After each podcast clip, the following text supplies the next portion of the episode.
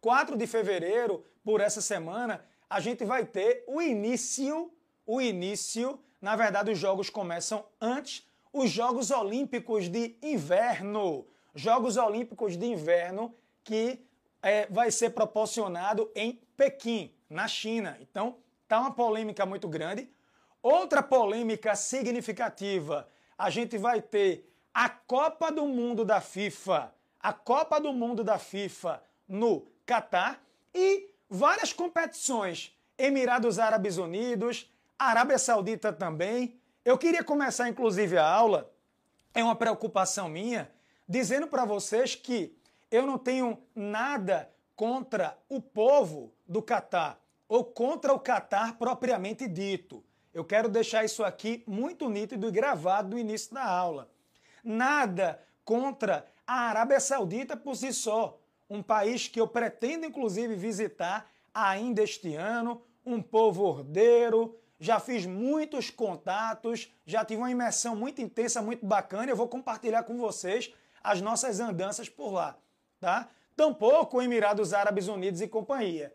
Mas vocês sabem que a imprensa, vocês sabem que a imprensa, ela gosta de enaltecer narrativas, aquela ideia do pão e circo, aquelas manchetes sensacionalistas e a gente sabe que a internet tem muita moda. Concordam comigo? A internet tem muita moda.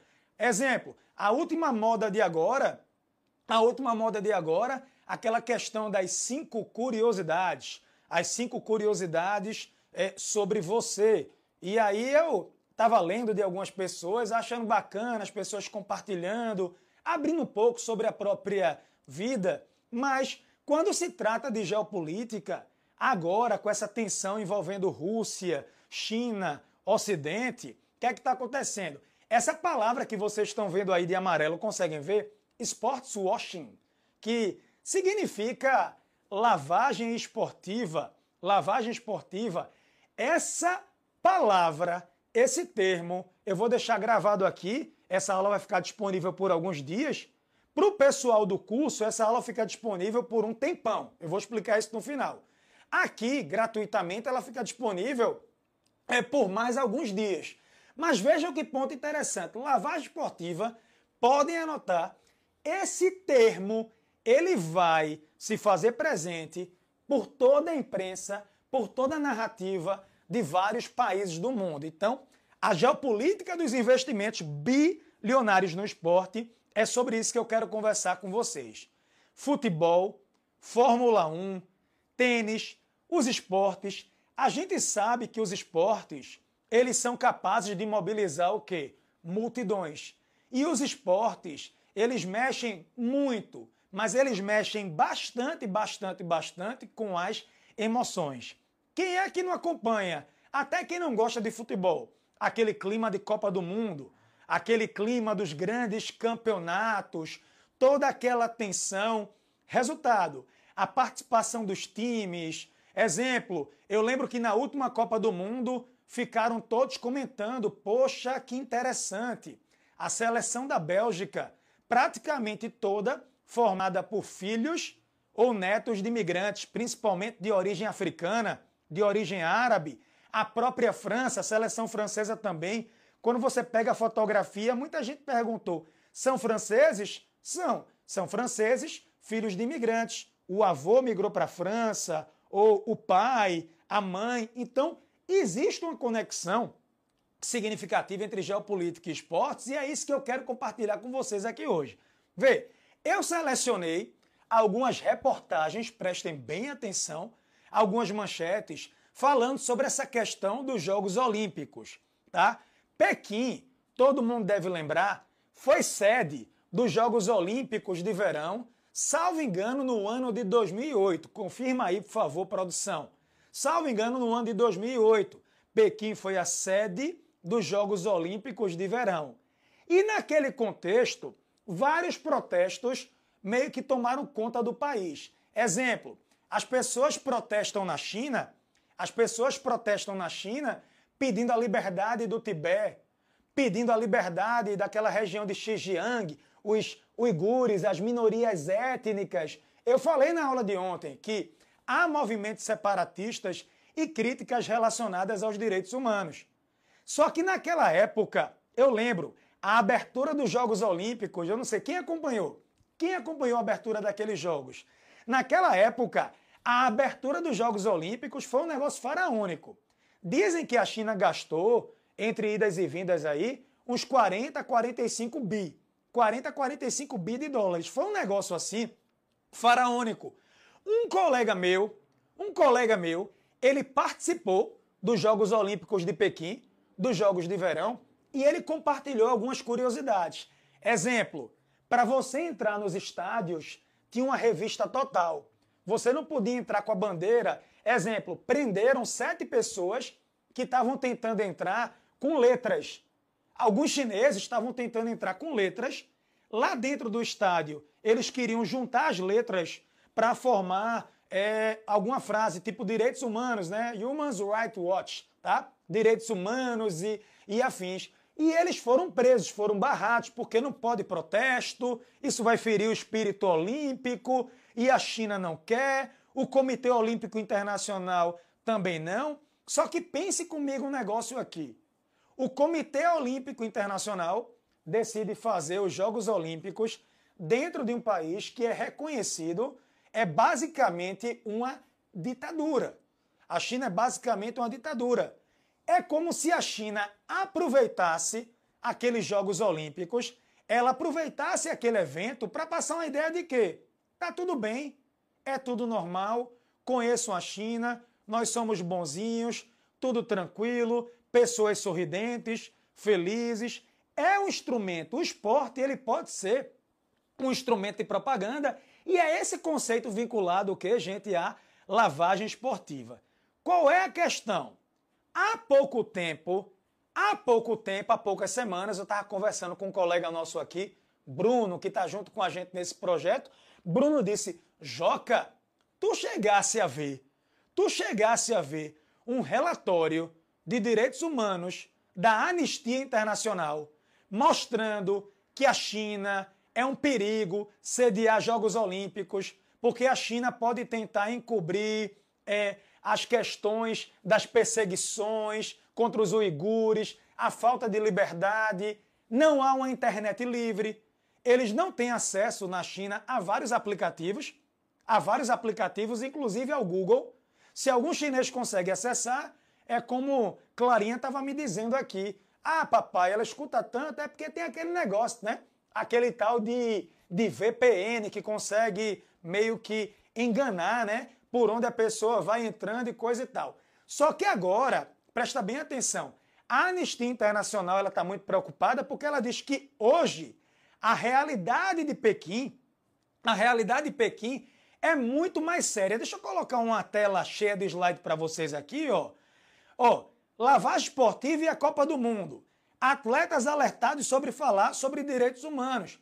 Vê, Pequim, Pequim já disse, nós não vamos admitir protestos, porque o próprio Comitê Olímpico Internacional tem uma regra na Carta Olímpica, a regra 50, que diz que manifestações políticas de ordem política, de ordem religiosa ou outras questões de Estado ferem o espírito olímpico e a delegação pode ser punida dos jogos, não participar dos jogos seguintes, e o atleta, se ele ganhar uma medalha, ganhar uma medalha mas ele utilizar o momento do palco, aquele momento mais importante, que é o momento do palco, para fazer alguma manifestação, pode sofrer uma, é, uma punição. O que é interessante é que o comportamento da FIFA, eu vou mostrar para vocês, é totalmente diferente. A FIFA, durante as eliminatórias, teve uma porrada de protesto. Vários protestos. A própria Dinamarca disse: eu não vou é, investir comercialmente na Copa do Catar. A Dinamarca disse, a Noruega fez protestos, os jogadores da, da Alemanha também. Eu vou mostrar isso tudo para vocês. A vibe da FIFA já é diferente do Comitê Olímpico. A FIFA ela meio que lava as mãos e ela não controla esses tipos de protestos. Já o Comitê Olímpico Internacional, ele é muito duro, ou diz que é muito duro nesse aspecto, e a China diz, olha, independente do Comitê Olímpico, Atleta que vier protestar aqui vai sofrer sanções e aí a gente está nessa expectativa do que é que pode acontecer. Mas a Anistia Internacional disse: a China de agora, ela é muito mais repressora, ela é muito mais ditatorial. Quem diz isso não é João Correia, é a Anistia Internacional, quando a gente compara a China de 2008. Muito mais repressora, sem liberdade de imprensa. Pelo menos em 2008, você tinha uma grande liberdade, de certa forma, em Hong Kong. Em Hong Kong. Hoje a gente sabe que Hong Kong vive numa mordaça, lei da segurança nacional. É, os principais jornais, eu já disse para vocês, foram fechados, então a situação hoje é bem diferente e a China é muito mais forte. A China usou os jogos de 2008 para quê? Para propagar sua, para lançar sua propaganda pelo mundo, mostrar todo o seu poder diante do planeta, aquele espetáculo, é, medalhas. Olha o quadro de medalhas, a China é uma potência olímpica, foi transformada. Tudo isso é uma demonstração de força. E eles querem usar os esportes para quê? Para mostrar, ó, temos atletas, eles competem, têm sorrisos, recebem salários e é tudo normal por aqui, né? Essa prática Sports Washing, como eu já vim aqui falando com vocês. Vou mostrar algumas imagens para vocês. Aqui a gente tem, ó, protestos dizendo, ó, não às Olimpíadas 2022 em Pequim, não às Olimpíadas 2022 em Pequim. Aqui também outros protestos, ó, pedindo a liberdade pelo Tibete, a, a liberdade em relação ao Tibete. E aqui é um negócio incrível. Prestem atenção. Vocês já pararam para ler o jornal The New York Times? Pronto, eu sou assinante. Eu leio a parte internacional, o jornal inteiro não, não vou mentir para vocês. Mas a parte internacional que me interessa para dar todo o conhecimento, é um dos jornais que eu leio, The New York Times. Saiu uma propaganda de página inteira num protesto, num protesto contra as Olimpíadas. Olhem esse slide, por favor. Estão vendo aí? Isso foi uma propaganda e pensem comigo. Uma propaganda no jornal The New York Times, uma propaganda no jornal The New York Times, certo? Uma propaganda no jornal The New York Times deve ser assim extremamente cara. Então colocaram essa propaganda como um protesto para que pudessem boicotar. Olha isso aí, ó, ativistas estudantis, alguns usando máscaras com as cores da bandeira pró-independência do Turquistão Oriental, gritam slogans durante uma manifestação para protestar contra os Jogos Olímpicos. Então, são muitos os protestos que podem acontecer, inclusive a expectativa, a expectativa é que a transmissão ela seja cortada, tem um delay, tem um delay. A transmissão da abertura dos jogos a transmissão da abertura dos jogos, só para vocês é, é, entenderem, a China ela vai cortando. Exemplo, se passar alguém protestando, se passar alguém fazendo algum gesto que a China não queira que seja publicado, a China corta antes de transmitir para as outras emissoras do mundo. Então é tudo muito controlado, é tudo muito criterioso. Mais protestos aí, certo? Inclusive saiu a notícia agora, eu recebi a notícia agora, Michelle Bachelet, Michelle Bachelet, ela foi presidente do Chile. Hoje ela é chefe do órgão de direitos humanos da ONU. Ela conseguiu autorização para visitar a província de Xinjiang depois dos jogos. Está tendo muita pressão dizendo que a China não respeita os direitos humanos. Esse relatório da Anistia Internacional, aí ela disse, depois dos Jogos Olímpicos, ela não disse, vazou a informação. Ela vai visitar. A China disse que autorizou autorizou a visita dela, certo? Com a condição de que essa visita fosse amigável. A China agora está dizendo, tá, gente? Essa foi a abertura. Estão vendo que coisa linda? Essa foi a abertura dos Jogos de 2008. A China agora ela está dizendo que os Estados Unidos estão tumultuando, fazendo preconceito ideológico, mentiras, rumores. Só para lembrar vocês, os americanos declararam boicote a esses Jogos Olímpicos é, outros países também. A Austrália declarou boicote, Reino Unido também, mas não é um boicote de atleta, é um boicote diplomático. Estados Unidos, Austrália, Reino Unido, eu tenho a impressão que a Bélgica também. O próprio Parlamento Europeu recomendou que a Europa faça um boicote diplomático. O que é boicote diplomático? Os atletas podem ir competir, os atletas vão competir, mas nenhum funcionário do alto escalão do governo vai viajar para a China. Então, presidentes não vão, diplomatas também não, ministros também não. É um boicote diplomático. Na prática, na prática, o boicote que funcionaria mesmo e daria um grande prejuízo à China, daria um grande, mas um grande prejuízo à China seria o boicote dos atletas. Imaginem vocês os atletas dos Estados Unidos, Reino Unido, Bélgica, Europa no contexto geral, não indo para a China. Imagina um comunicado de 40 países dizendo: nós não vamos participar, os atletas não vão, iriam esvaziar, seria um fracasso os Jogos Olímpicos é, de inverno de Pequim. Mas em princípio, atenção, em princípio, em princípio, o boicote tem uma ordem que eu disse para vocês, já falei para vocês, diplomática, ok? Lembrando, turma, que a China é acusada de ter mantido mais de um milhão de muçulmanos em uma rede de campos de reeducação desde 2017. É um grupo étnico, tá, gente? Os uigures de língua turca. Eles falam o turco, certo? Eles vivem em Xinjiang por ali. Vários cazaques do Cazaquistão, do Uzbequistão também foram presos. E o pessoal diz que tem tortura, tem esterili... Ó, esterilização forçada de mulheres para que não haja reprodução. É um negócio que eu digo para vocês, sem medo de errar, absurdo do absurdo do absurdo. É um negócio assim surreal. É um negócio assim sem igual. A China diz que é tudo mentira e que liberou que a ONU possa visitar, mas só depois dos jogos e que a visita, por favor, seja uma visita realmente amigável, ok? Falando agora sobre Copa do Mundo, atenção, atenção, atenção. Copa do Mundo, hoje eu compartilhei naquela rede vizinha, aquela outra rede que vocês sabem que eu produzo o Minuto Geográfico, tá bom? Que a Dinamarca vai boicotar comercialmente a Copa do Mundo do Catar. O que é que significa? Não vai ter patrocínio na camisa da Dinamarca. A seleção da Dinamarca é boa. Quem gosta de futebol aí? Quem vai acompanhar a Copa do Mundo? Alguém pretende viajar para a Copa? Eu pretendo ir para a Copa do Mundo. Eu pretendo passar um mês lá no Oriente Médio no final do ano.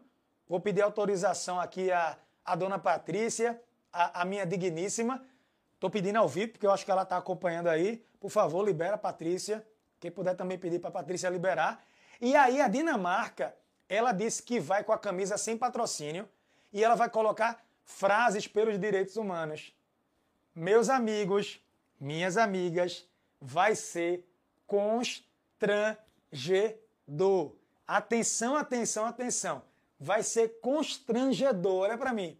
Imagina a Dinamarca entrando em campo com frases de protesto, aquilo sendo transmitido e as autoridades do Catar assistindo aquilo. O Catar que é, é governado pelo mesmo grupo, um emirado, governado pelo mesmo grupo desde o século XIX, é uma ditadura, basicamente uma, uma monarquia. Imaginem o nível de constrangimento que, que pode acontecer. Essa imagem é bem interessante, ó. Human Rights, tá? Direitos humanos. Isso daqui, salvo engano, é a seleção é, é alemã. É a seleção da Alemanha. Isso foi antes de entrar no jogo das eliminatórias.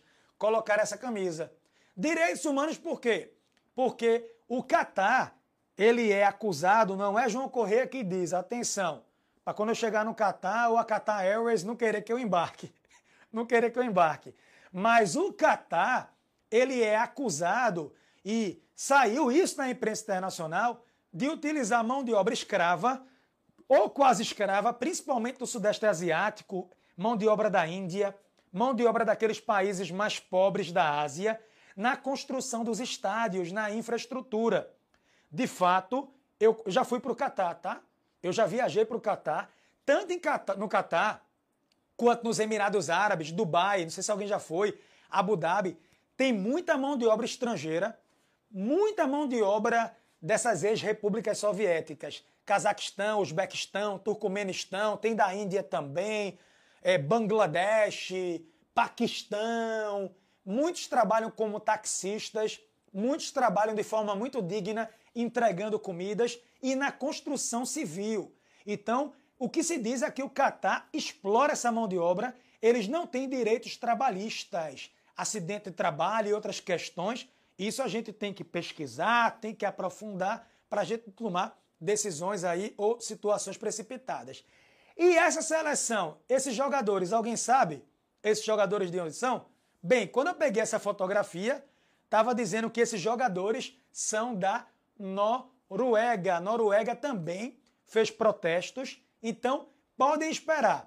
Quem gosta de Copa do Mundo, quem gosta de futebol, ou até quem não gosta, mas na hora H se empolga e fica feliz acompanhando e tal a geopolítica, eu acredito que a Copa do Mundo do Catar vai ser palco de muitos protestos. A Olimpíada agora em Pequim também vai ter muito protesto. Mas eu acho que os protestos de Pequim vão ser abafados, abafados pelo COI, pelo comitê e pelo governo de Pequim. E eu acredito que os protestos do Catar fiquem mais visíveis, porque a FIFA disse: eu não vou expulsar, eu não vou punir, eu não vou brigar. Só não pode ter racismo, violência e outras coisas e outros males. Mas quem quiser falar sobre direitos humanos, a FIFA disse que não via problema. Então eu tenho a impressão aí que você tem aí os jogadores, tá? Da Noruega. A FIFA disse assim, ó, a gente acredita na liberdade de expressão e no poder do futebol como uma força do bem. Nenhum processo disciplinar em relação a este assunto será aberto pela FIFA. Então, a FIFA realmente ela lavou as mãos. Então, gente, é uma monarquia, tá, gente, autoritária. O Catar é um emirado absolutista hereditário. Desde meados do século XIX, o mesmo grupo. Então, há essa expectativa que os protestos por lá possam ganhar uma força que eu digo para vocês significativa. Outra fotografia de protesto aí, ó, cartão vermelho para FIFA. Digam não à Copa do Mundo no Catar, tá? Os trabalhadores, ah, os direitos humanos. Então, podem esperar, a gente vai assistir de camarote. Eu, se Deus quiser e Ele querer, eu vou lá e vou vivenciar e vou mostrar tudo para vocês. Agora uma pergunta. Vocês gostam de Fórmula 1? Eu confesso a vocês que quando eu era mais, mais novo, adolescente, eu acompanhava Fórmula 1 assim, constantemente. Ayrton Senna, Nigel Mansell, Schumacher, é, Piquet e, e tantos outros nomes, né? Assim, eu gostava, eu gostava realmente de Fórmula 1, na verdade, de corridas, de campeonatos em geral. Quando Senna, Ayrton Senna morreu, foi todo aquele aquele baque, né? Aquele susto. Eu lembro que eu estava jogando bola, chegou a notícia, o Brasil naquela época parou. Esse ano eu achei a Fórmula 1 super competitiva. Eu acompanhei, até porque tem alguns amigos que são fanzaços. Fanzaços, tá? Eu acompanhei muito a Fórmula 1 e eu passei a acompanhar mais ainda a Fórmula 1 por essa questão da lavagem esportiva. Não sei se alguém conhece esse piloto, o cara é um fenômeno, fenômeno, fenômeno, fenômeno.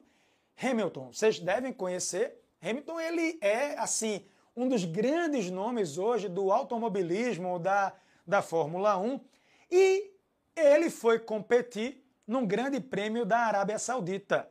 E ele deu uma declaração meio que constrangedora para o governo saudita, mas uma coisa real. Ele disse: Eu vou competir na Arábia Saudita, mas eu estou constrangido, porque é um país que não respeita os direitos dos homossexuais, é acusado, inclusive, de maltratar os homossexuais é, é, é acusado de maltratar em algumas áreas e não dar liberdade devida para as mulheres, como o Catar também, como o Catar também, é um grande país do mundo árabe. Ele inclusive disse: "Eu fui muito bem recebido, o povo maravilhoso", ele disse, "fui bem recebido, fui bem tratado, eu fui respeitado, mas eu estou aqui como uma estrela. Eu sou uma estrela, eu estou aqui o quê? Para competir, para competir com força. Então, resultado, ele disse que para ele era algo assim constrangedor. Aqui a gente tem um príncipe herdeiro da Arábia Saudita, da, da Arábia Saudita né? é, é, muito forte. A Arábia Saudita, que é considerada uma das ditaduras mais antigas do mundo, a família real, a monarquia que governa o país com mãos de ferro. E vejam esse slide interessante demais. Que slide arretado espetacular. Eu quero que alguém ache a diferença. Coloque no chat entre 2022, certo? Entre 2022, entre 2022 e agora é, é 2022 e isso daqui eu não tenho o ano exatamente, mas coloque aqui como se fosse 2016 aproximadamente. Dá uma olhadinha nesses dois calendários. Eu quero saber o que foi que mudou. Podem perceber, 2022, presta muita atenção, mas muita, muita atenção mesmo. A gente tem aí o Bahrein, a gente tem a Arábia Saudita, o Grande Prêmio da Arábia Saudita, a gente tem o Azerbaijão, o Azerbaijão, a gente tem também Abu Dhabi, Abu Dhabi. Então, assim, você percebe que algumas sedes que não participavam dos prêmios né, da, da Fórmula 1 passaram, de uma certa maneira, participar. Também colocaram a Rússia, colocaram a Rússia. Então você percebe aí uma diferença nas, nas sedes. Uma diferença nas sedes. Alguém colocou no chat aí, Álvaro? O pessoal percebeu a diferença? Então, esse é o calendário da Fórmula 1. Eu quero que vocês vejam antes e depois. Olha o calendário de 2022. Você tem vários países, vários países com problemas relacionados aos direitos humanos. A Arábia Saudita, você tem, é, você tem uma Rússia polêmica do ponto de vista geopolítico, Abu Dhabi, Emirados Árabes Unidos, o Azerbaijão. Então você percebe que hoje há uma mudança em relação às sedes anteriores. Então, é o dinheiro falando mais alto. É o dinheiro falando mais alto. A Arábia Saudita ela está se abrindo agora para o turismo e ela quer mudar a imagem perante o mundo. Eu lembro que recentemente um jornalista foi esquartejado na Turquia. Ele fazia oposição, ele criticava a família real da Arábia Saudita. Ele foi esquartejado dentro, dentro da embaixada é, é, em Istambul.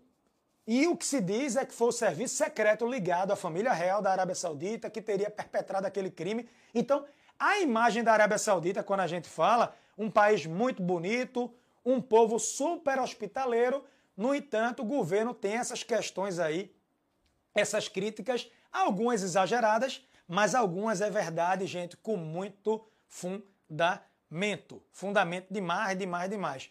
Eu até queria ter colocado para vocês aqui eu não consegui colocar, mas vejam, de onde é que vem o, de onde é que vem o dinheiro do Catar? De onde é que vem todo esse dinheiro do Catar? De onde é que vem esse dinheiro dos Emirados Árabes Unidos? Gente, petróleo. Eu vou mostrar isso para vocês já já. E eu quero dar alguns exemplos aqui de lavagem esportiva envolvendo o futebol. Exemplo, vocês conseguem ver nessa fotografia Vladimir Putin e ao lado dele tem um homem, esse homem, ao lado de Vladimir Putin, é simplesmente o cara que em 2003 comprou aquele time super famoso europeu, o Chelsea. O Chelsea. Dá uma olhadinha nisso daqui, por favor. Ele comprou, colocar um slide aqui para que vocês vejam. Ele comprou o Chelsea em 2003.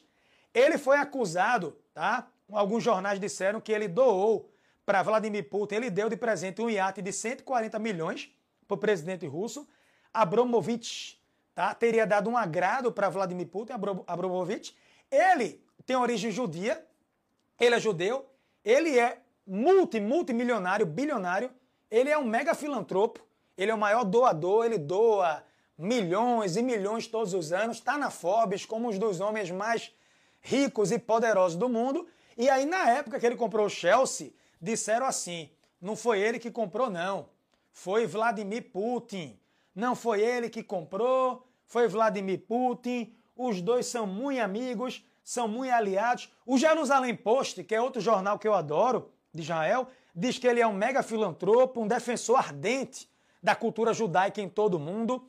E eu sei que tem um pessoal aqui assistindo de Moçambique, de Angola. Cadê? Tem um pessoal de Angola e Moçambique ao vivo e depois gravado.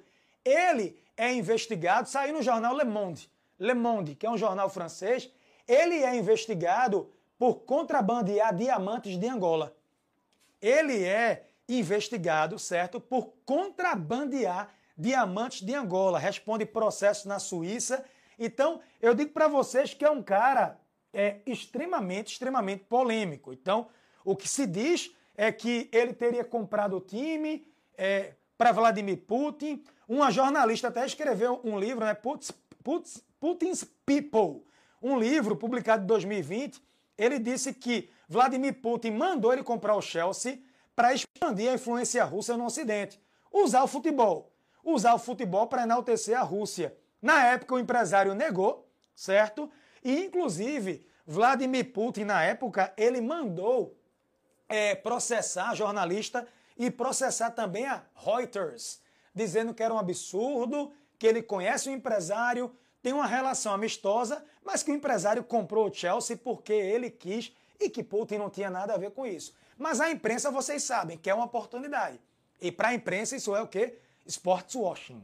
É como se fosse uma lavagem esportiva, a Rússia usando times europeus para quê? Para fazer propaganda, coletar dados, implantar espionagem e outras coisas também. Outra notícia recente, não sei se alguém conhece esse time aqui, é um time muito tradicional britânico, Newcastle, um time tradicional britânico, Newcastle.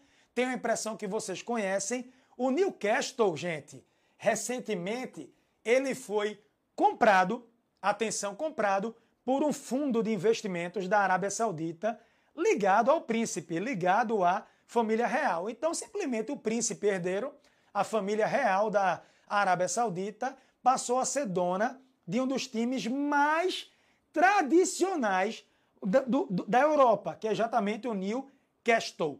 Pois é, na época, a aquisição teria custado 300 milhões de libras. 300 milhões de libras. Quanto é que vale isso em real? Calcula aí, gente. Coloca no chat 300 milhões de libras. Quantos isso dá quanto em real? Esse negócio, assim, é incrível. A moeda da gente praticamente que virou pó, certo? Na época, a Liga, ela ela pediu para o príncipe herdeiro da Arábia Saudita, o Mohammed bin Salman, ele garantiu, garantiu que o Estado ele não vai se meter no time. Garantiu que o governo não vai se meter no time e que foi investimento. Eles disseram assim: a Arábia Saudita, feito o Catar, feito os Emirados Árabes, querem pegar o dinheiro do petróleo e investir em novos setores, porque a tendência é no médio prazo o petróleo ser substituído, novas fontes de energia. Então, eles querem pegar o dinheiro do petróleo que é forte e eles querem investir em outros setores, em outros setores. Aqui está uma fotografia, né, do príncipe de, de herdeiro, Mohammed bin Salman. Aqui uma, uma imagem, né, do Newcastle e todo mundo sabe aqui a compra de Neymar foi histórica pelo Paris Saint-Germain, o PSG. Quem manda no PSG é o Qatar. Quem manda no PSG, quem comprou o Paris Saint-Germain é o Qatar. Uma pergunta. E aí compraram, né? Contrataram Neymar e outros jogadores incríveis. O elenco do PSG é um elenco que equivale ao PIB, equivale ao produto interno bruto de vários países. Aí eu pergunto para vocês, vocês acham que esses países árabes ou a Rússia, ou enfim, grandes empresas do mundo árabe vão se interessar por comprar times aqui do Brasil? Vão começar a comprar. Teve agora a negociação recente do Cruzeiro, Ronaldinho, né? Ronaldo o fenômeno. Será que a gente vai assistir grandes grupos árabes, grandes grupos comprando times no Brasil? Para quê? Para trazer uma propaganda para cá? Ou para passar uma ideia de quê? De civilização, de democracia, de liberdade. Será que a gente vai assistir a tudo isso? Há realmente uma expectativa. Esse mapa é muito legal, porque ele mostra a localização dos Emirados Árabes, vocês conseguem ver. Tem Emirados Árabes e tem o Catar. Dá para ver, gente, o Golfo Pérsico. Se você furar poucos metros aí, você acha petróleo. É uma grande bacia de petróleo. Atenção, é uma grande bacia de petróleo. Então, o que é que os árabes estão fazendo? pegando esse petróleo, pegando esse petróleo e levando esse petróleo para outros setores, lavando, lavando do ponto de vista esportivo. É sports washing. Seria uma lavagem de dinheiro para tentar o quê? Levar a propaganda, limpar a imagem, tirar aquela ideia de autoritarismo, utilizando o esporte, utilizando grandes eventos, Olimpíadas, Copa do Mundo, utilizando as emoções. Agora eu tenho uma pergunta, eu quero ver quem entende de história aí. Essa imagem se refere ao quê? Atenção! Atenção! Essa imagem, meus amigos e minhas amigas, por favor, ela se refere ao quê? Pensa comigo, vou dar uma dica. Abertura dos Jogos Olímpicos. Abertura, estão participando no chat, Álvaro? Tá forte? Muito forte. Abertura dos Jogos Olímpicos 1936. Alguém acertou? Alguém colocou? Abertura, porque eu tenho um delayzinho. Abertura dos Jogos Olímpicos, me avisa, faz um joinha, tá? 1936, Alemanha. Gente, o bigodinho, o capetinha, eu não vou pronunciar o nome dele não, tá? O capetinha do bigode, peste marrom, capetinha do bigode, o surtado, aquele cara de origem austríaca que virou chanceler do terceiro Reich alemão, ele usou a abertura dos Jogos Olímpicos para passar uma ideia de liberdade na Alemanha. Olhem essa fotografia, por favor, com muita, mas muita calma, muita calma, e olhem também essa imagem. Eu fiz questão de riscar os símbolos, até para não ter problemas aqui. Mas, gente, a imagem do ditador alemão, hoje, é parte de uma história bem conhecida. Ele era sinônimo, todo mundo sabe, do mal do século XX, campos de concentração, genocídio, 50 milhões de mortes, Segunda Guerra Mundial, todo mundo conhece. Mas imaginem esse cara, esse capetinha, antes da guerra. Ele era a liderança alemã, ele era, desde 33, admirado, ele era popular, ele era admirado, não só na Alemanha, tá? Então, ele fez um evento impecável para passar uma imagem de bom, amistoso, confiável, enfim, foi um verdadeiro sucesso. Ele foi ovacionado. Então, é, é, o racismo era evidente, só que o público alemão era estava entusiasmado. A Alemanha foi primeiro lugar, 89 medalhas, é, bem à frente ali dos Estados Unidos. E, inclusive, ele queria, muita gente não sabe disso, Hitler queria, é, terminei falando o nome aqui, que todo mundo sabe que todos os Jogos Olímpicos fossem sediados na Alemanha. Todos os Jogos fossem sediados na Alemanha. E ele tinha um projeto de construir um estádio, uma arena para 400 mil pessoas. Megalomaníaco. Então, ele usou a abertura dos Jogos como instrumento de propaganda. 1940 não aconteceram os Jogos Olímpicos por conta da Segunda Guerra Mundial. Um outro que usou também os esportes para fazer propaganda, Mussolini da Itália, a Itália ganhou o quê? Duas Copas do Mundo. Duas Copas do Mundo. Inclusive, na, no, no primeiro evento de Jogos Olímpicos, nos primeiros Jogos Olímpicos depois da Segunda Guerra, depois da Segunda Guerra, Alemanha e Japão não foram convidados. Por quê? Porque representavam o que, gente, o nazifascismo. Alemanha e Japão foram banidos, como exemplo. Então, é, o capetinha, o bigodinho, ele usou sim os Jogos Olímpicos, eu quero que vocês olhem a foto aí no Zoom, como instrumento, de certa forma, eu digo para vocês, como instrumento de dominação, a ideia de disseminar uma propaganda usando os esportes. Então vejam, Alemanha e Japão, agressores e perdedores, não participaram dos Jogos Olímpicos de 48 em Londres, no pós-Segunda Guerra Mundial, não foram convidados, ok? E outras questões também existentes. Só para lembrar vocês, só para lembrar vocês o ponto interessante, essa história de boicote nos Jogos Olímpicos, na década de 70, os americanos boicotaram os Jogos Olímpicos da Rússia. E depois a Rússia boicotou os Jogos Olímpicos de Los Angeles, na Guerra Fria. Então, é muito comum essa relação entre geopolítica e esportes. Perceberam? A ditadura argentina também, os argentinos usaram os Jogos Olímpicos para tentar enaltecer o governo ditatorial isso era uma prática, eu digo para vocês, extremamente comum, comprando hoje times de futebol, usando Olimpíadas, usando propaganda, estatais petrolíferas para jogar dinheiro nos esportes e comprar espaço na mídia, para passar uma ideia de normalidade em países que têm históricos de não respeitar direitos humanos e de serem ditaduras.